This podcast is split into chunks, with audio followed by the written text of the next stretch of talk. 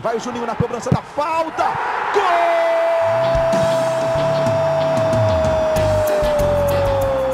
Está entrando no ar o podcast. Sabe de quem? Do Vasco! Do Vascão da Gama, do Gigante da Colina. É o GE Vasco.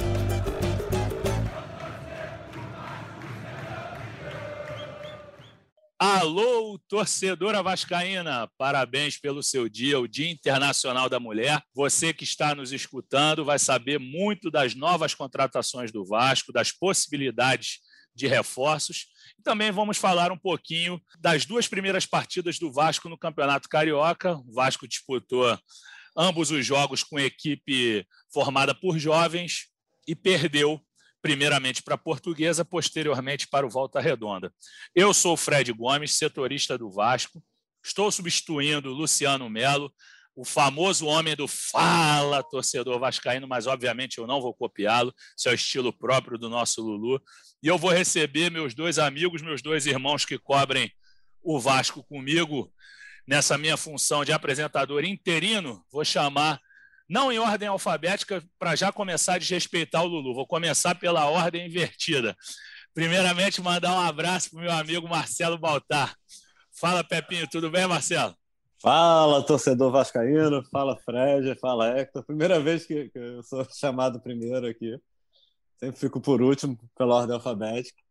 Tudo tranquilo. Vamos falar aí sobre, sobre Vasco e muita muita movimentação no mercado, né? Acho que acima mais do que os jogos aí no Campeonato Carioca, essa movimentação do mercado do Vasco está intensa. E vou chamar o Hector também aqui para já quebrar todos os protocolos. Chega aí, Hector. Vamos falar hoje que os setoristas ah, invadiram. Torcedor vascaíno. Vamos zoar o Luciano, né? Pô, é o que nos resta, Pô. pelo amor de Deus. e aí, Baltar, e aí, Fred, tudo bem? Um olá a todos aí, aos vascaínos e às vascaínas. Vamos falar bastante aí que está bem movimentada a, a situação lá em São Januário. Beleza, então, depois dessa quebra toda de protocolos, vamos para as contratações. Eu acho que o torcedor vascaíno começa a ficar animado, porque aquele final de temporada não foi muito interessante, né? Foi bem decepcionante, na verdade. Acho que ninguém imaginava que o Vasco fosse cair quando o Vanderlei Luxemburgo chegou e acabou acontecendo a quarta queda à Série B. Mas vamos falar de futuro, de novidades. E eu vou começar falando com o Hector, que trabalhou nesse fim de semana. Eu e Marcelo estávamos no chinelinho e o Vasco anunciou suas duas primeiras contratações para a próxima temporada. O zagueiro Hernando, que estava no Bahia, teve passagem importante pelo Internacional. Se eu não me engano, despontou com a camisa do Goiás. E o Marquinhos Gabriel, que é um atleta também que já foi muito destacado em outros momentos, um meio-campo, um meio-campista habilidoso, um cara que chega na área finalizando mas que vem de passagens muito apagadas, inclusive essa última pelo Cruzeiro. E aí, Hector, como é que foi assim montado esse planejamento? Você fez uma matéria hoje falando como serão pagos esses jogadores, que o modelo de salário sofreu uma alteração. Fala um pouquinho aí dessas novidades para a gente, Hector. Então, é verdade, o Vasco fez esse anúncio aí desses dois primeiros reforços, acabou surpreendendo todo mundo, né? Ninguém estava esperando um anúncio no, no domingo. Bom, antes de dizer o que eu acho, vamos responder a tua pergunta, né? Eu, eu não respondo as perguntas do Luciano, mas a tua eu vou responder de, de, de cara, assim, Fred. Que honra, que honra! é, o Vasco, é, essa gestão nova do Vasco, presidente Jorge Salgado e, e, que tem o Alexandre Pássaro ali como diretor executivo de futebol que está comandando esse processo de reformulação do elenco, é, estabeleceu um, um, modelo que não é nenhum, não inventaram a roda, né? Vários clubes, o próprio Vasco já fez isso em situações uh, pontuais, mas é um modelo uh, que eles entenderam que é o melhor para esse processo de redução de despesa. Então, são contratos curtos, é, de um ano, com possibilidade de renovação por mais uma temporada, salário baixo, é, é, e uh, o salário baixo é um salário básico. Ele pode ter aumento à medida que os jogadores atingem metas. E as principais metas são número de jogos. Né? Então, aí o torcedor pode pensar, pô, mas aí é só o cara ser relacionado que vai ganhar. Não. São metas trimestrais. É, é estabelecido um, um, número de jogos que a cada três meses os jogadores têm que atingir, e se nesse período de três meses ele atingir esse número de jogos, ele ganha bonificação. Então, é uma necessidade, porque o Vasco, com o quarto rebaixamento, vai ter uma queda de receita, né? A direção deu uma coletiva aí faz alguns dias, estimando que essa redução vai ser na casa dos 100 milhões de reais, ou seja, é muito dinheiro e tem que ter redução de despesa. O Vasco já começou a demitir muita gente em todo o clube, em todos os setores, e no futebol é, não é diferente, o elenco está sendo reformulado, e quem chegar vai chegar nesse parâmetro aí. É, o Hernando é um contrato com possibilidade de renovação por mais uma temporada, e o Marquinhos Gabriel é só um ano de contrato esses dois jogadores, eles são tiveram temporadas bem diferentes, né? O Hernando era titular do Bahia, foi titular na maior parte dos jogos, e o Marquinhos Gabriel é, é, não teve o mesmo destaque lá no Cruzeiro. Ele passou um período da temporada passada também, se não me engano, no Atlético do Paraná. E ele vem de, de dois anos, assim, com muitos problemas físicos, sem sequência, né? Então, o que acabou reforçando essa esse novo modelo aí do Vasco de, de ter metas é, para ter um, para dar uma remuneração maior. Desses dois, eu acho a contratação do Hernando uma boa contratação. É, acho que os desafios que o Vasco vai ter na temporada, ele está bem, é bem aceitável a contratação do Hernando. Acho que vai ser um jogador que vai ser útil. E a do Marquinhos Gabriel, acho uma aposta. É, eu, se estivesse na cadeira lá para decidir, não apostaria nele. Mas eu entendo a contratação, mas eu acho que é uma aposta muito arriscada. Tenho dúvida se ele vai conseguir dar um, um retorno para o Vasco. É, Marcelo, e assim, falando sobre isso, até confirmando aqui o que o Hector falou, o Hernando jogou 38 vezes no ano passado, é um número alto, enquanto o Marquinhos jogou só quatro vezes pelo Cruzeiro e 16 pelo Atlético Paranaense. Aí, Marcelo, o que eu queria tratar contigo é a questão do, dessa média de idade do Vasco. O Pássaro, naquela coletiva, aquela primeira coletiva pós-rebaixamento de toda a cúpula da direção vascaína, eles falam que queriam equilibrar a idade do elenco vascaíno, um elenco cheio de jovens.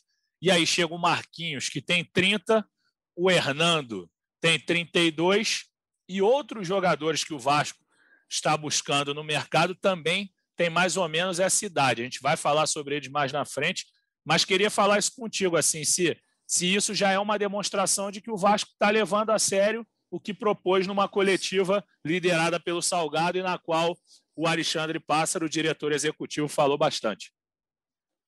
Ah, sim, sem dúvida, né? Eu acho que está trazendo jogadores aí que já têm uma rodagem, alguns até com a maioria, eu diria, dos nomes aí que a gente sabe chegaram, que, que o Vasco está tentando já com passagem pela Série B. É, o Vasco vai tentar equilibrar, né? A gente viu a garotada, tem bons valores aí, é um time que ganhou bem vitorioso na base também, mas a gente já viu também que não dá para apostar tudo nela. Né? A gente falou sempre, sempre muito, falamos muito aqui no, no, durante toda a temporada passada que o Vasco apostou muito ali no ataque, na garotada. Tinha o Vinícius, principalmente no Tales, no Marrone, tá? e aí não teve retorno. Faltou, faltou, faltaram jogadores mais cascudos e eu acho que é por aí mesmo, não só para quem está na Série B, mas para qualquer clube é tentar equilibrar, né? Com jogadores com mais, com mais peso, com mais rodagem, com mais experiência, com os, com os garotos da base que eu acho que vão ter espaço nesse ano, como já tiveram no ano passado. Mas esse ano eu acho que vai ter, vão ter ainda mais e novos nomes que estão subindo na, da, do sub-20 aí vão ter espaço com o Marcelo Cabo. É, eu queria até comentar com vocês, vamos entrar nas possibilidades agora. O Vasco busca a contratação do Morato, também não é garoto, é um jogador de 28 anos, estava no Bragantino nas últimas duas temporadas, é, vestiu as camisas do esporte também, do São Paulo, do Sub-23 do São Paulo, basicamente. Ele não jogou muito tempo no São Paulo, mas é um jogador que o Vasco já queria desde o ano passado, quando havia a negociação do Raul com o Bragantino. Outro jogador é o Zeca, um lateral que começou como lateral direito, depois passou a jogar na lateral esquerda também, apareceu muito bem no Santos, foi campeão olímpico em 2016, mas desde então nunca mais conseguiu repetir aquele futebol praticado no Peixe. E aí, Hector, eu te pergunto: esses jogadores, é, você acha que podem agregar? É aquele perfil. Alguns jogadores vêm de boa fase, como o Hernando, é um exemplo. Mas o Morato já não estava mais nos planos do Bragantino. O Zeca é um que não consegue se firmar há muito tempo, nem no Internacional, nem no Bahia. É, o que, que você pensa desses nomes? A gente pode falar o do Jackson também, que deu uma esfriada. Outro zagueiro de 30 anos, jogou com o Hernando no Bahia, estava no Fortaleza.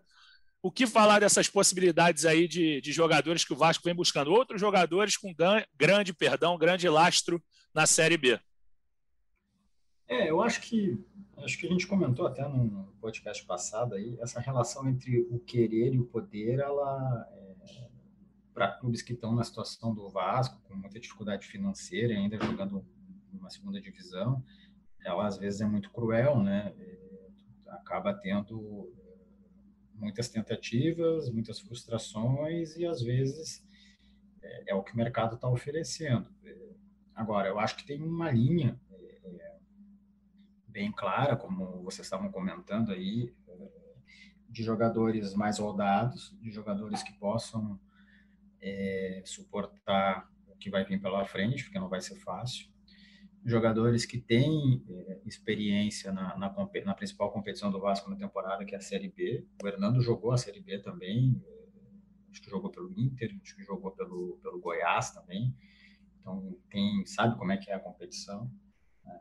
É, eu só tenho dúvida, é, porque nessa coletiva aí que, que foi lembrada, é, o Pássaro falou sobre ter um. O Vasco precisa mudar um pouco o perfil e ser um time mais competitivo.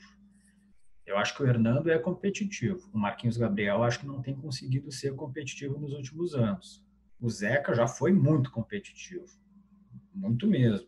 Agora, eu não sei se ele vai conseguir ser também, porque o Internacional não quer continuar com ele. Tá? Até o nosso amigo Eduardo De Ponto deu uma matéria esses dias antes da, de tu, Fred, revelar o interesse do Vasco no Zeca, de que o Inter queria rescindir com ele. Por que, que pô, por que, que o Inter quer o Inter não quer o Zeca, né? Alguma coisa tem aí, né? Então, eu acho que o Vasco está mapeando muito bem as suas necessidades, acho que o diagnóstico está muito correto. Eu só não sei se a solução encontrada é a melhor. Mas aí volta o que eu falei, às vezes tu é, imagina uma solução que tu quer aquela solução, só que tu não consegue por uma série de motivos. Aí tu vai ter que ir para o plano B, C, D ou E. Mas, enfim, eu acho que para o pouco tempo de, de gestão e, e para todas as dificuldades, acho que a direção está se mexendo. Vamos ver o que, que vai vir aí mais para frente, mas eu acho que ainda precisa ter jogadores com mais qualidade técnica, né? Porque não adianta só ter experiência e ter competitividade, tem que ter qualidade também. E é aí que vai estar tá o grande pulo do gato. É, outro jogador de qualidade técnica, mas que também não vem apresentando há muito tempo é o Elton Ney, né, Hector? Você falou sobre ele ontem também. Aí o modelo de contratação com o Ney é diferente, certo? Certo, certo. Bem lembrado, Fred. O Wellington Ney não joga desde, se não me falha a memória, é o dia 8 de dezembro de 2019. É desde dezembro de 2019, quando ele estava defendendo o Fluminense. Acabou o contrato de empréstimo, ele voltou para o Shakhtar não jogou, o contrato lá é, encerrou e ele está livre no mercado. Só que mesmo quando ele estava no Fluminense, ele não conseguiu ter sequência, ele não foi titular absoluto lá. E olha que ele tem uma baita história no Fluminense, né? Revelado no clube, campeão brasileiro e tudo mais. É, e ele não conseguiu ter sequência lá também. Então, é um jogador que é, nos últimos anos da sua carreira está marcado por muitas dificuldades físicas e apareceu essa possibilidade para o Vasco de fazer um. A negociação está no nível de acertar um período de, de observação. Ele vai lá, o Vasco abriu as portas do, do clube para ele, ele vai ir, vai treinar, o Vasco vai observar tudo, questão médica, física, técnica, tática, comportamental, e aí vai decidir. Pode ter um acordo? Pode. O Vasco pode olhar e chegar à conclusão de que não tem é, interesse porque ele não está apresentando o que o Vasco espera? Pode a gente vai ter que aguardar para ver como é que vai ser o desfecho disso. Mas é hoje é só um período de observação que está sendo tratado. É, o Wellington nem tem 29 anos. Esse aí eu posso falar com propriedade que eu acompanhei diretamente quando eu conheci Marcelo Baltar em 2011. Eu cobri os clubes de Santa Catarina. Na época nós não tínhamos as praças e eu vi a, a, a Série A que ele fez pelo Figueirense excepcional, com um time formado basicamente Jogou por demais, jogadores. Né? Jogou demais. Jogadores do Eduardo Duran, era um time. O Figueirense era uma sucursal carioca, praticamente. Só tinha jogador do Rio. Maicon, que hoje em dia é um craque no Grêmio. Não sei se craque é a palavra muito forte, mas é que ele virou tão líder no, no Grêmio. Ele joga tanta bola que eu chamo de, de craque. Hoje em dia tem tanto pereba aí. Tá o bem, joga tá bem posto, Fred. É, Igor, volante, esse já não era tão craque, jogou no Fluminense, no Vasco, o Wilson, ex-goleiro do Flamengo. Tinham muitos cariocas naquele elenco, Júlio César, ex-Fluminense. É, eram muitos, mas o papo é Vasco, não é Figueirense. Eu vou para o Marcelo Baltar de volta. O Hector falou, Marcelo, sobre a qualidade. E qualidade no elenco vascaíno, a gente vê muitos garotos com qualidade. A gente viu a lista da, reapresentação de hoje, que está acontecendo agora à tarde. Vou até ler rapidamente aqui. Alexander, base, goleiro. Andrei, volante, que não vai participar da reapresentação porque sofreu ameaça ontem na porta de casa dele, notícia trazida pelo Rafael Zarco. Bruno Gomes, que todo mundo conhece, ótimo volante. Caio Lopes, volante promissor. Carlinhos, que já estava no elenco. Caio Tenório, lateral direito. Fernando Miguel, Fintelman. Gabriel Peck, Germán Cano, vamos falar desse cara agora. Eu vou, vou perguntar para o Marcelo sobre ele. A gente não tem muita informação, mas acho que vale a gente falar dele. É, Guilherme Carneiro, que é um meia. João Pedro, também da, da base. Juninho, que já estava jogando desde o ano passado. Laranjeira, que apareceu muito bem nesse campeonato carioca até então, apesar das derrotas vascaínas. Leandro Castan, com futuro incerto. Léo Matos, que deve ficar. Lucão, Martim Benítez, outro com futuro muito incerto no Vasco. Matias Galarza, que o Hector destacou muito na partida contra a Portuguesa. O zagueiro Miranda, o MT, que vem jogando de lateral, mas é um meia e também um atacante. Ricardo Graça, que é um destaque, zagueiro, figura importantíssima. Thales Magno, Thiago Reis, Ulisses, Vinícius e o Everton. E aí, Marcelo, eu te pergunto: será que o Vasco vai conseguir segurar o Germán Cano com toda a valorização que ele ganhou. Eu sei que eu, você e Hector temos tentado falar com, com o empresário dele, o José Constanzo, mas ele não tem sido muito. Como é que eu posso dizer? Ele não tem dado muitas informações a respeito. Qual o teu feeling? O que, que você acha que vai rolar com o Cano, sendo que ele é o salário mais alto do Vasco, um jogador caro? O que, que você pensa aí para a sequência do Cano em São Januário? É, eu falei com o José hoje, o empresário do Cano, sem novidade. É, ele é jogador do Vasco. A gente tem ouvindo muito zum, zum, zum aí de interesse de clube. Já, já teve Fluminense, já teve São Paulo, mas nada concreto. É, o Cano é um jogador que entregou, né? Assim, ao contrário da, de 90% das contratações do Vasco no ano passado, até comparando nenhum nome me empolgou muito desses reforços que estão chegando, até pela situação que o Vasco vive, não vai chegar ninguém que chegue para para ter festa no aeroporto, né? Sem dúvida. Mas, mas o Cano entregou, entregou, mas é um jogador que ganha bem. O Vasco apostou, deu um salário alto para ele, então o Vasco já apostava que ele entregaria bem. E, e, o Vasco, como já foi falado aqui, a gente vai falando há muito tempo, vai ter que ter cortes drásticos aí na folha salarial. E, e, e, é isso. Eu não sei se o Cano fica, eu acho que vai depender muito da dinâmica do mercado.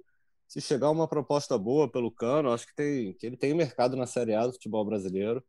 É, até aqui na, lá, na Argentina, onde for, é, chegar um, uma proposta boa para o Vasco financeiramente e de repente envolvendo jogadores também. Não sei se o Vasco vai, vai fazer questão de segurar. É, mas por enquanto ele é jogador do Vasco. Acho que, que a permanência dele hoje é, é mais certa, assim, é, é mais fácil ele ficar do que o Benítez, por exemplo. O Benítez eu estou achando que é muito de feeling, assim. O Vasco não, não, não deve segurar por muito tempo, apesar de ter contratos. Tá? Um jogador que é certo que não vai ficar até, até o final da Série B.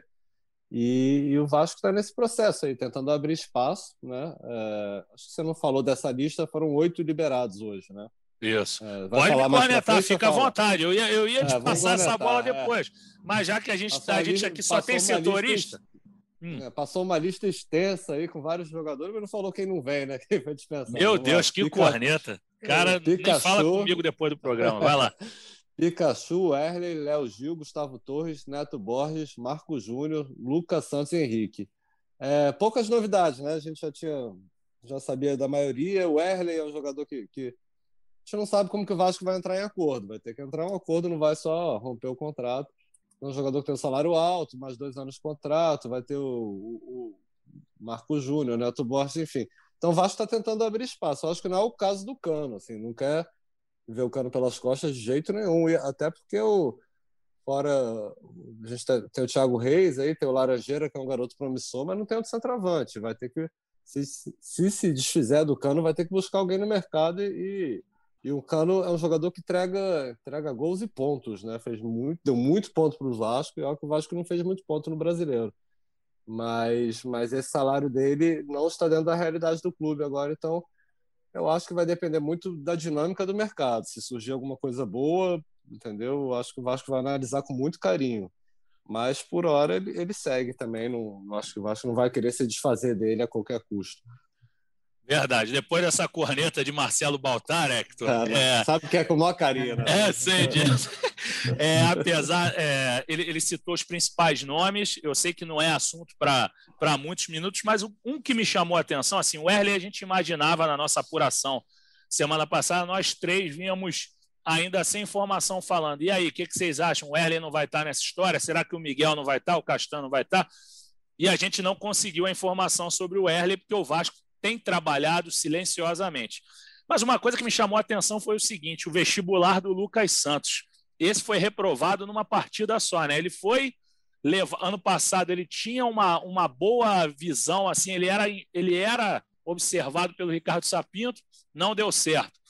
O Luxemburgo conhecia, você via nas imagens do retorno do Luxemburgo ele tratando o Lucas com muito carinho, não deu certo ele foi ser titular contra a Portuguesa, não viu a cor da bola e agora ele é tratado como dispensável. Eu acho que o garoto caminha para os seus últimos passos no Vasco, né, Hector? Acho que esse início negativo dele no Carioca, acho que acabou atrapalhando muito a sequência dele no clube, né? É, eu, é, na verdade ele foi avaliado só em 45 minutos, né? Porque é verdade. começou como titular no, contra a Portuguesa, é, no time do, do Diogo Siston, e foi muito mal muito mal mesmo. Se tinha até uma expectativa por ele estar jogando ali entre é, jogadores mais jovens, que ele pudesse é, fazer a diferença ou repetir as atuações que ele teve na base. Ele foi considerado uma promessa da base do Vasco. Teve é, boas atuações, mas ele tem, eu acho, né? Uma dificuldade física que acaba prejudicando. Ele, ele joga numa, numa faixa do campo ali que, que precisa de força, né? Só força de arranque, força de velocidade, força para para aguentar a marcação, o tranco adversário. É, obviamente que jogadores é, pequenos podem e conseguem jogar. A gente tem diversos exemplos na história, né? Mas ele tem que compensar com uma qualidade acima da média, e o Lucas não está conseguindo, conseguindo fazer isso. Então, eu acho que essa atuação aí contra a portuguesa foi o capítulo final da, dessa novela, digamos assim, e ele foi muito mal mesmo, assim como o Vinícius foi muito mal, o Thiago Reis também foi muito mal, foram os três jogadores que o Suston é, pegou do profissional e botou como, como titular nesse jogo. Depois a gente pode falar mais dos jogos, né, Fred? Acho que o nosso roteiro é mais para frente. Mas sim, chamou atenção é, e ele não, não vai fazer parte aí do elenco, não. Acho que é uma decisão que é, tem o dedo do Marcelo Cabo, com certeza, porque ele estava lá, observou o jogo, mas acho que tem, tem mais dedos da, da direção do Vasco por todo o histórico recente de, de não aproveitamento do, do Lucas. É, eu concordo contigo e, e, falando sobre os baixinhos que você falou aqui, que mostram que tem condição, não vou nem falar o nome do maior baixinho que saiu de São Januário para falar de Lucas Santos, com todo respeito ao Lucas, que foi um garoto que surgiu muito bem, mas que é até maldade. Eu vou falar só do Mauricinho, do Giovanni, e tá muito bom por aí. O outro eu não vou nem falar, o tal do camisa 11, que é até sacanagem. Mas, Marcelo, voltando ao, aos remanescentes, mas os remanescentes com asterisco, a gente falou que o Cano tem uma situação incerta por conta do seu talento, por conta do que ele entregou, e há outros jogadores que são caros e são líderes fundamentais desse elenco. O Pikachu a gente já não vai falar mais, porque a gente já comentou muito nos outros podcasts, mas dois que, que se representam hoje talvez não permaneçam também, né? O Leandro Castan e o Fernando Miguel. Nossas informações ainda são incipientes, ainda são, ainda estão bem embrionárias, mas é bem verdade que o Vasco pode buscar um bom termo tanto para o Castan, que está muito desgastado com a torcida, é, isso é um fato a partir do último campeonato, quanto para o Fernando Miguel, que também se desgastou. Mas eu acho que a questão do Castan, por ser o capitão e era um cara que era amado pela torcida e hoje em dia toma muita pancada do torcedor, eu acho que pode acabar acontecendo a interrupção dessa, dessa relação. O que, que você acha, Marcelo? Não, eu também acho que, que nos dois casos aí é, a possibilidade de, de, os dois saírem é grande, até a Série B. Acho que, enfim, o Pikachu, a minha tese vai, vai cair, vai para o saco, porque eu ia falar que o, o Castanho e o Fernando Miguel têm uma história dentro do Vasco, então acho que vai ser trabalhada, a saída vai ser trabalhada de uma maneira diferente, né? Mas o Pikachu entrou nessa primeira leva, nessa primeira barca. Mas é, é, o Fernando Miguel renovou o contrato no ano passado, se não me engano, vai até o fim do ano que vem. Sim, é o contrato isso. Do, o Castan tem contratos também.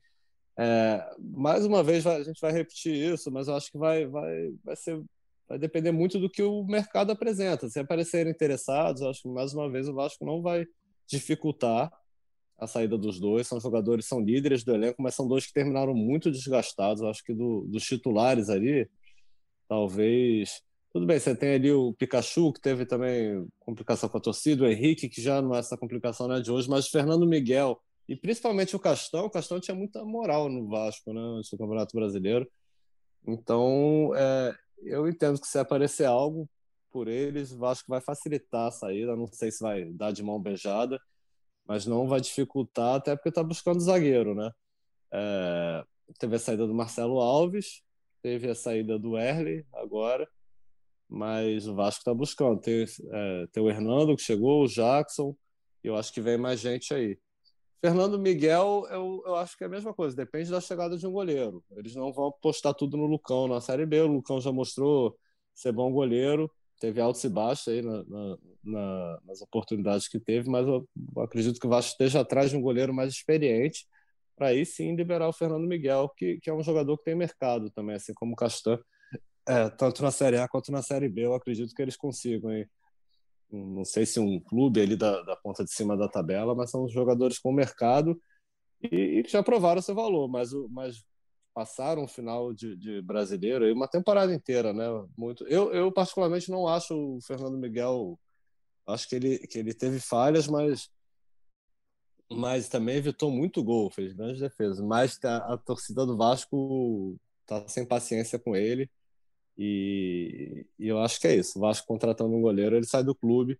E mais uma vez o Vasco vai ter que entrar em acordo, né? Porque não adianta mandar embora e, e ficar pagando salário, os caras irem cobrar na justiça. Tem que, tem que entrar em acordo, né? O Pássaro é um cara que, que era, começou como advogado, é advogado, né? Trabalhou como advogado no São Paulo e, e entende de contratos. Eu acho que ele não vai, não vai fazer, sair fazendo loucura, né? Tipo, até essa, essa, lista de dispensa do, do Vasco hoje não foi bem uma lista de dispensa. Né? O Vasco oficialmente colocou como uma lista de férias estendidas.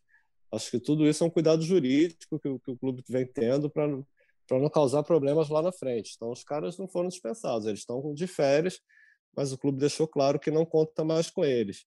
E aí está sendo analisado caso a caso, mas eu não acredito que, que a não ser que não surja nada para eles, mas mas eu não acredito que, que Castan e Fernando Miguel emplaquem a Série B, não. É, eu concordo. Fred, se me permite. Claro, por favor, Hector. É, eu acho que nesse assunto aí do, do Fernando Miguel e do Castan tem um, um, detalhe que quando terminou a participação do Vasco ali, o Castan se, foi, se manifestou numa rede social é, e ele mesmo colocou em dúvida a continuidade incerto, né? dele, é, a continuidade dele do Vasco. Ele usou a expressão futuro incerto. Então, é, eu acho que essa avaliação sobre eventual fim de ciclo também o Castan está fazendo, porque partiu dele usar essa expressão, né? não é só o Vasco que está avaliando isso. É verdade. E, e, assim, é um grupo que é muito unido, esse pessoal. Fernando Miguel, Leandro Castan, Henrique, Pikachu, eles são os mais antigos, os mais experientes, e acaba que o Vasco vai abrindo mão de, de jogadores que formavam uma espinha dorsal. O Erley, da mesma forma, por mais que jogue menos, é outro jogador que compõe essa espinha de experientes. E, e até eu acho que a gente até falou pouco do Henrique, mas eu acho que é o momento para ele sair mesmo. assim. Pelo que a gente apurou, ele não deve ir para o Cruzeiro, que era um dos clubes interessados no futebol dele. Mas é um jogador que está no Vasco desde 2005, é, se profissionalizou em 2013. Jogador que ano passado fez uma temporada, talvez uma das mais regulares dele pelo Vasco. É verdade que no final do campeonato ele teve aquela expulsão contra o Coritiba que prejudicou demais a equipe. O próprio jogo contra o Fortaleza, que o Vasco foi engolido, o gol do Cano foi anulado por conta de uma abraçada dele também. Mas eu acho que é o momento dele ter outra vida, né? Sair um pouquinho de São Januário e respirar outros ares. Eu, pelo menos, penso dessa forma. Como a gente falava de zagueiros, não sei se vocês concordam, mas eu acho que a gente já pode pular para o Campeonato Carioca e sem crucificar um zagueiro de jeito nenhum, porque eu achei que ele foi muito responsável e muito legal a postura dele de assumir a culpa. Os dois zagueiros na primeira, nas primeiras rodadas foram muito maduros. Tanto o Miranda, quanto quando ele fala que o sistema, o, é, o jogo aéreo do Vasco não estava funcionando, que faltou comunicação contra a Portuguesa, foi claro, o primeiro tempo a Portuguesa estava ganhando todas pelo alto. O Vasco sofre mais um gol contra o Volta Redonda também num cruzamento. E o, o, o Ulisses, né, que assumiu o erro pelo gol, ele erra ali no posicionamento, erra o tempo de bola. E o João Carlos define a partida para o Volta Redonda. E aí eu pergunto, Hector, nós todos estivemos envolvidos na, na, nas coberturas dos jogos, o Marcelo não, porque no dia da portuguesa ele entrou cedo e no sábado ele estava de folga eu também, mas a gente acompanhou. Mas eu te pergunto, o que, que dá para que, que tirar de positivo, tanto dessas declarações desses meninos que foram bem sinceros, quanto do, do, futebol demonstrado pelo Vasco? Onde o Vasco pecou, onde o Vasco foi bem? Por favor, Hector. Eu acho que o Miranda e o Ulisses, é, eles têm uma, uma qualidade que eu acho que mostra a qualidade individual deles e também do trabalho que é feito na base do Vasco de, de uh, ter uma boa leitura do que acontece e personalidade, coragem para falar e não, não se omitir. Acho que esse é um ponto que tem que ser destacado. É, os, os, dois lances foram jogadas pelo alto, mas eles são diferentes, né? Porque o primeiro do gol do Dilcinho da Portuguesa em, em São Januário é uma falha coletiva ali de, de marcação. É um escanteio, né? É um escanteio.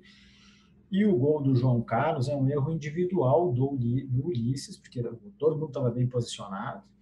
Era uma bola que aparentemente era fácil, porque ela ela sobe depois dessa, não foi, não, desce, não foi aquele cruzamento rasante, e o Ulisses estava absoluto na jogada. Mas aí eu não sei se de repente a iluminação do refletor prejudicou ele, se ele estava com alguma referência errada. Ele perdeu o tempo de bola, saltou em falso, e o João Carlos só dominou e botou para dentro.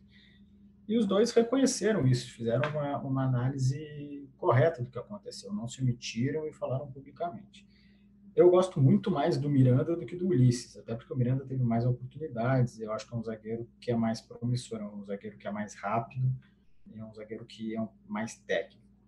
Eu acho que o Miranda pode sim, no futuro, aí, ajudar muito o Vasco. E, até eu concordo com a.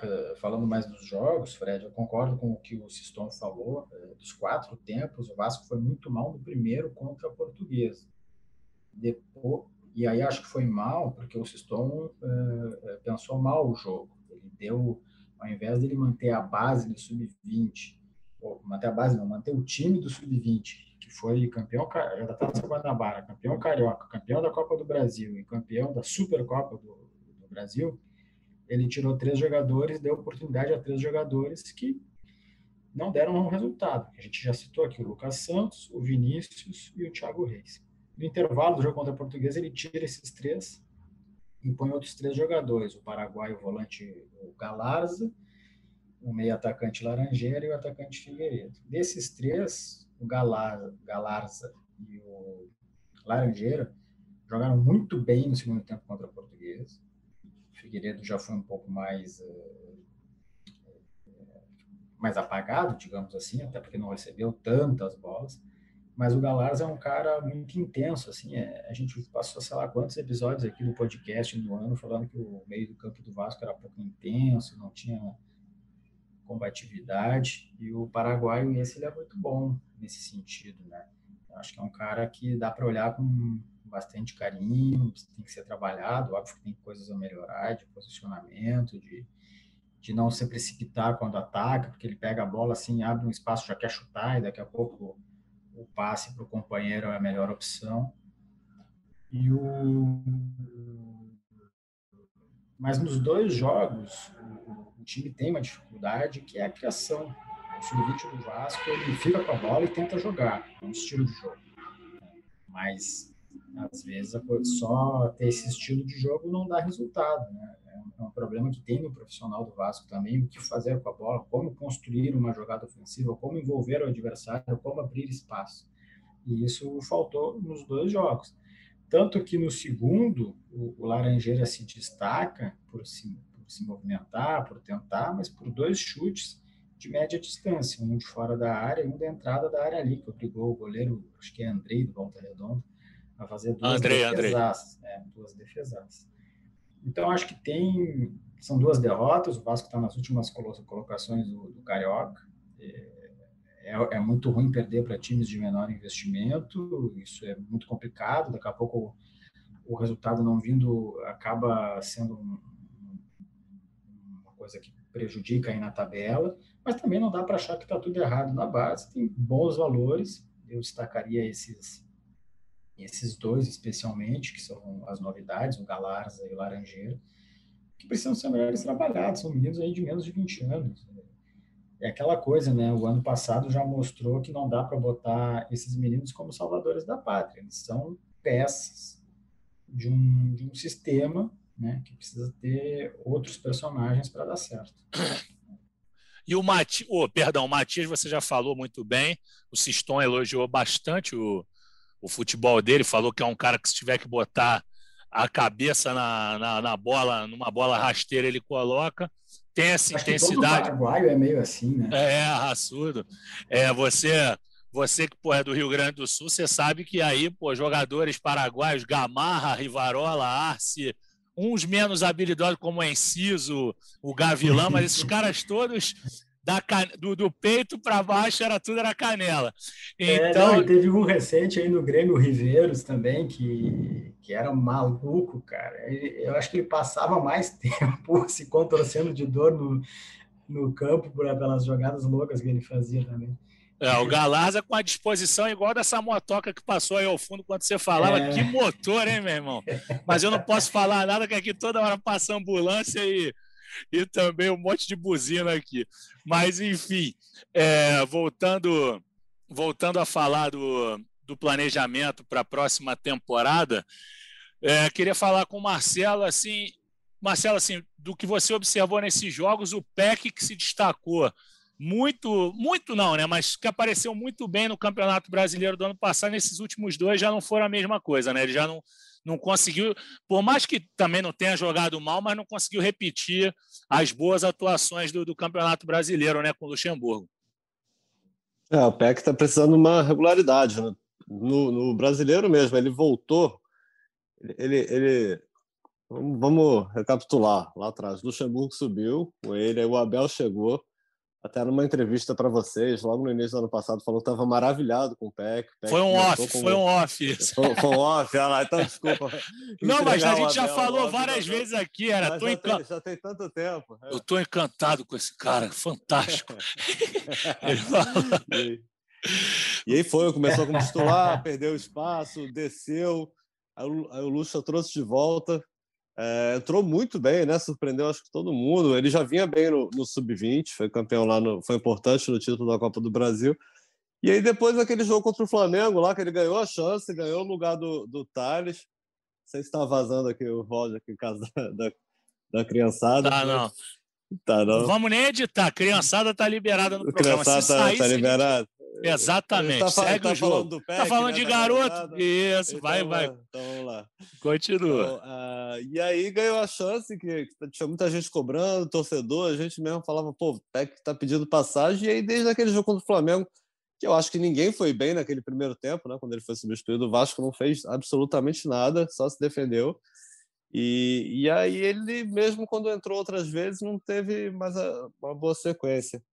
É, mas ele é um nome que está aí, né? Vai, vai disputar vaga assim, pelo menos vai disputar espaço. O Vasco está trazendo jogadores, está buscando pelo menos jogadores para atuar lado, nesse lado de campo do ataque, esse parceiro do Germancano que, que não encontrou de jeito nenhum no ano passado, né? Então, por exemplo, o Morato é um jogador que, que tem interesse, pode fazer esse papel. O Marquinhos Gabriel acho que cai pelos lados também, eu acho que vai vir mais gente. É uma carência detectada do elenco. E, e o Peck está ali no bolo, vai brigar, vai depender do que ele mostrar. Tem o Vinícius também, que é outro que surgiu bem no Carioca e, e tá, Esse tá caiu muito. Aí. Caiu demais né, nessa reta final, né? nem, nem foi muito aproveitado e, e também não foi bem aí nesse, nesses jogos. E vamos ver, mas o Vasco tem uma garotada, mas eu acho que precisa e está buscando jogadores para atuar ao lado de campo no ataque, né? Trazer velocidade, tá? dar mais opções ofensivas ali, que eu acho que é um problema do time tinha muito, muito pouca profundidade nas ações, ficava muito dependendo de uma bolinha sobrar para o cano ali para fazer gol. Verdade, galera. Eu acho que nós arrematamos tudo. Não sei se estou deixando de falar alguma coisa. Se eu tiver, Fred. vocês me corrijam. Diga. Tá acabando? Eu posso, posso falar rapidinho o um negócio aqui que no último programa? Claro, Você por estava com o favor. Luciano. A gente Eu ia, eu, falar- ia, eu ia comentar só uma coisa, não sei nem se é a mesma coisa que você vai falar, Então que eu ia vai lá, vai lá, vai finalizar. lá. Não, que eu ia falar que um, um reforço que o Vasco precisa para começar bem a temporada é voltar a pagar os salários. Não sei se era isso que você ia falar, porque o Vasco está. Não, não. Não é, então já vou te devolver a palavra. O Vasco está devendo dezembro, né? Me corrijam aí, janeiro, fevereiro, vence dia 20 agora, é, vence no acordo de cavalheiros, porque no, na verdade já venceu na carteira de trabalho, dia 5 e mais o 13 terceiro. Então, eu acho que o Vasco está correndo atrás disso, acho que principalmente com, esse, com essa questão da readequação financeira, eu acho que esse pagamento vai sair antes do dia 20, certamente. A gente tem perguntado, mas não tem conseguido respostas de previsão ou algo do gênero. Eu escutei em off que, justamente depois dessas demissões anunciadas na semana passada, e principalmente pela reade- readequação financeira, é possível que se pague o quanto antes. Vamos aguardar. Agora a palavra é toda sua, Marcelo. Diga Só lá. antes, do, só antes do Baltar, queria lembrar, desculpa, é, que Claro. o presidente Salgado tinha feito uma previsão de que em abril iria pagar tudo, que em abril tudo ia estar em dia. Ele fez essa previsão numa das duas cerimônias que teve lá no Conselho Deliberativo para por conta da sua eleição e a sua posse. Vamos ver se até abril ele vai conseguir é, cumprir essa expectativa. É, Vai, ele Baltar. chegou, ele pagou duas folhas, né? Uma em janeiro ainda nem, ele nem era presidente ainda oficialmente. Isso. Deu uma acelerada, não sei se pressionado ali pela proximidade da Série B, quis, quis tentar botar salário mais em dia, mas desde então é, não, não teve mais nada. Mas a, a prom- não sei nem se foi uma promessa, né? Ele falou que a intenção dele lá na posse dele, Era uma quando ele expectativa. tomou posse, era essa, a expectativa era colocar a casa em ordem até abril. Mas É, vai lá, é- fala é o que um- tu queria. É uma besteira, porque a gente, na, na semana passada tem quase uma semana, né? A gente gravou na terça-feira com o Luciano ainda, com o Lulu. E aí, no meio da conversa, a gente começou a falar sobre reforço. A gente estava bem às cegas ainda, não tinham surgido os nomes que a gente já tem hoje. E. Tá vazando aí o áudio, né? Tá vazando, mas Tá. não tem problema. Já falei, garotada tá liberado. Vambora. Tá. Eu não vou pedir galera deles que é, não. É, pô, não sei, tem a, tem a galera, só abrir a porta aqui. Mas... Ó, o Marcelo Baltar, você é torcedor vascaíno, você é torcedor, ele tem três filhos e está no projeto para chegar no quarto, para ser tetra, igual o Vasco, tetracampeão brasileiro. Ele quer um quarto filho também, tá bom? Ah, esse papo de quarto aí é a invenção do Fred. Eduardo, Guilherme e Rafael são os que estão participando aqui do programa. Agora, então, voltando ao assunto aqui do Vasco, aí a gente estava cegas ainda em relação a reforços, e, e aí eu citei que tinha uma lista de jogadores oferecidos, enfim. não é a lista que o Vasco recebeu, é papo de, de 20 nomes por dia que são oferecidos. Então, mas são alguns nomes que a gente tinha e acabei não, não, não falando depois. Aí e o teve Miguel torcedor Ferreira... te cobrando, é isso pois aí. Pois é, pois é. Por isso que eu lembrei, até tinha esquecido. Aí veio o Miguel Ferreira, veio no Twitter, me perguntar esses nomes, dizendo que eu vi o programa inteiro para ouvir a lista e a gente não, não falou. Ou seja, depois disso, provavelmente, certamente, muitos nomes foram oferecidos, mas são alguns que eu acho que não vão empolgar ninguém, só para. Porque eu fiquei devendo aí o, o Matheus ficou nos aturando até o final do programa aí para. É Matheus Ferreira, não é Miguel, não. Ficou nos aturando até o final do programa para ouvir alguns nomes. Então vamos lá, o Ricardo Blanco, chileno do Deportes Iquique, é, nenhum conhecido. Fala, tem o Antônio Bustamendi, que é um meio-campista do Náutico, oferecido também. Tem mais. Tem o. Vamos lá. Isso, os nomes. Tem um zagueiro do Corinthians, Igor Moraes, que surgiu no Corinthians, tem 22 anos. Acho que está sem espaço lá. Tem que buscar aqui os nomes, só um minutinho.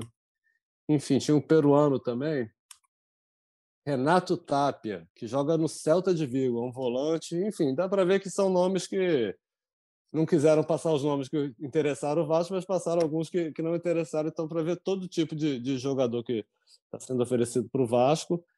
É... E ao contrário da temporada passada, o Vasco está trazendo jogadores conhecidos, né? Porque ali no meio do ano, por exemplo, eu não conhecia o Neto Borges quando ele chegou, o Carlinhos, muito vagamente, Guilherme Guilherme Parede. Então, o Vasco está trazendo jogadores mais conhecidos agora para a Série B.